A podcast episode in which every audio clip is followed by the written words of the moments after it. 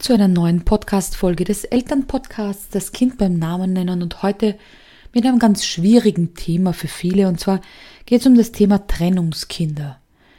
Es geht darum, wie kann man als Elternteil, wenn es einfach nicht mehr funktioniert, Kindern die Trennung so leicht wie möglich machen.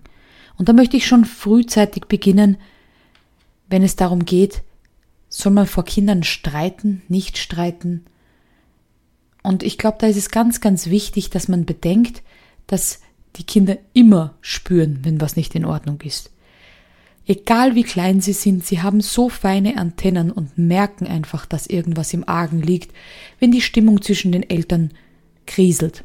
Das heißt, ob man jetzt vor den Kindern streitet oder nicht, ist fast egal, weil sie so und so mitbekommen. Aber natürlich geht es darum, dass man jetzt keine Streitgespräche, verbalen Attacken und dergleichen direkt vor den Kindern auszutragen hat. Aber gerade diese kleinen Spitzen im Alltag bekommen die Kinder mit. Vielleicht Wörter, die dazwischen fallen, so Dinge wie das schaffst du nie oder ist ja klar, dass du so reagierst oder so ist es halt immer bei dir. Also solche kleinen Spitzen des Alltags kriegen Kinder schon gut mit. Und bei einer intakten Beziehung, wenn mal gestritten wird und sich nachher wieder versöhnt wird, ist es gar nicht schlecht, dass Kinder auch mitbekommen, man darf sich streiten, man darf sich ärgern. Es ist auch manchmal so, dass man sich kurz nicht leiden kann, aber eben dann darf man sich wieder entschuldigen oder versöhnen oder einen Schritt auf den anderen zugehen.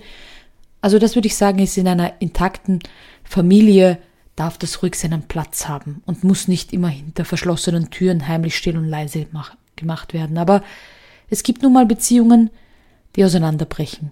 Beziehungen, die unschön enden. Und ganz oft, wenn ich Eltern begleite, gerade in dieser herausfordernden Zeit, dann wird diskutiert, wer zieht aus, wer zieht nicht aus, wer sucht sich eine neue Wohnung, wer kann wann die Kinder sehen, wie wird das aufgeteilt, wie wird das finanzielle geregelt, wann wird die Scheidung unterzeichnet. Also vieles, was bei den Eltern sozusagen gerade vorgeht. Und die wenigsten kümmern sich um die Kinder. Ja, es gibt in den meisten Familien so ein Trennungsgespräch, wo man den Kindern dann offenbart, Mama und Papa haben sich nicht mehr lieb, aber euch haben wir noch lieb und wir trennen uns jetzt. Aber ist das zielführend? Und deshalb glaube ich, ist es ganz, ganz wichtig, die Kinder mit ins Boot zu holen. Ihnen natürlich keine Entscheidung zu geben, dass ich jetzt sage, no, ich überlege mich vom Papa zu trennen. Wie siehst du das? Also nicht so einzubeziehen, sondern eben zu sagen, ja, Mama und Papa streiten gerade. Mama und Papa überlegen, wie das weitergehen kann in der nächsten Zukunft. Also Schritt für Schritt, nicht Kindern mit einem klärenden Trennungsgespräch plötzlich vor vollendete Tatsachen zu stellen, wenn einer der beiden schon fast die Koffer in der Hand hat. Denn alles davor haben Kinder bereits mitbekommen. Sie merken bereits, dass keine Liebe mehr zwischen den Eltern besteht, dass wahrscheinlich diese kleinen Aufmerksamkeiten im Alltag nicht mehr funktionieren. Keine körperlichen Berührungen sind, keine Witze, kein Lachen mehr, sondern dass es einfach nicht mehr so schön ist zu Hause. Das heißt, jeder merkt es, aber keiner spricht es aus und deshalb ist es ganz wichtig, mit Kindern auch darüber zu reden. Ja, wir haben gerade Schwierigkeiten. Ja, wir überlegen gerade, wie es weitergehen soll. Man muss nicht keine großen, ähm, ja, Trennungsverschwörungen herbeiholen und dann sagen, ah, vielleicht lassen wir uns scheiden und ihr seht den Papa nicht mehr so oft. Also solche Dinge sind nicht gemeint, auch wenn die Kränkung vielleicht auf einer der Seiten ganz stark ist. Aber ich möchte hier einfach sagen, Kinder bekommen das mit.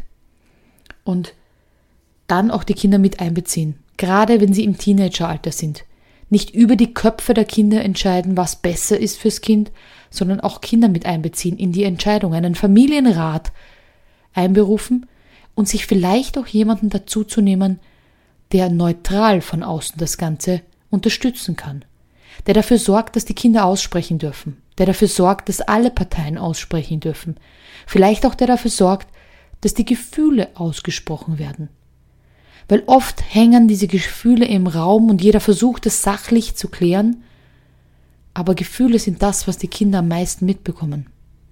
Und dieser Zorn, Hass, diese Wut, all das, was irgendwie im Raum hängt, das erdrückt Kinder wahnsinnig.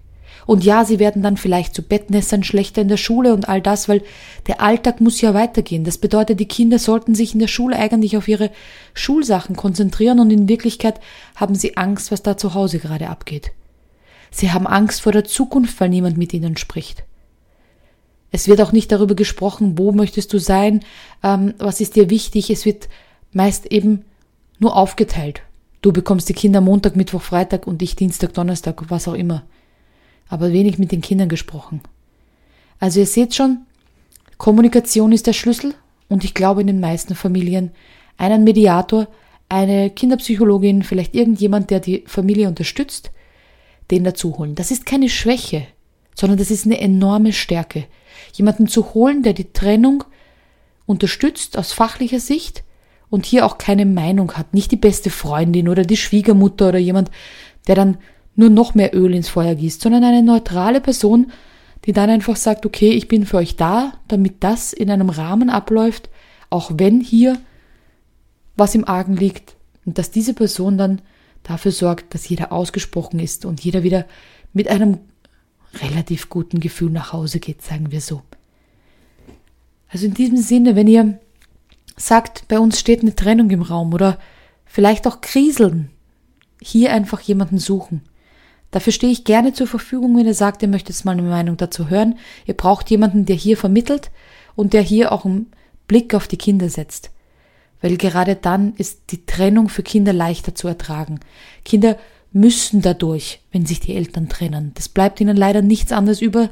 Sie werden nicht gefragt, ob sie möchten die müssten da durch. Aber man muss es ihnen nicht zusätzlich noch so schwer machen, dass gerade diese Trennungen sind oft auch noch im Erwachsenenalter ein enormes, ja, ich würde sagen, Traumata. Und wenn man sich dessen bewusst ist, muss niemand in einer unglücklichen Beziehung nur der Kinder wegen bleiben, aber man kann die die, das Ende der Beziehung auch noch friedvoll, so gut es eben möglich ist, begleiten. In diesem Sinne, schreibt mir gerne eure Kommentare, wie war das bei euch?